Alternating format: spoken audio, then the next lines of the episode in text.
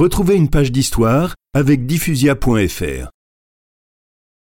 Et c'est ainsi que le 14 octobre 1469, Isabelle de Castille et Léon épouse Ferdinand d'Aragon.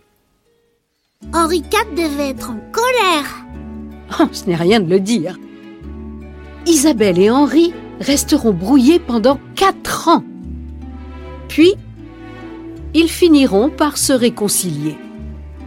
Et le conte de fées peut commencer.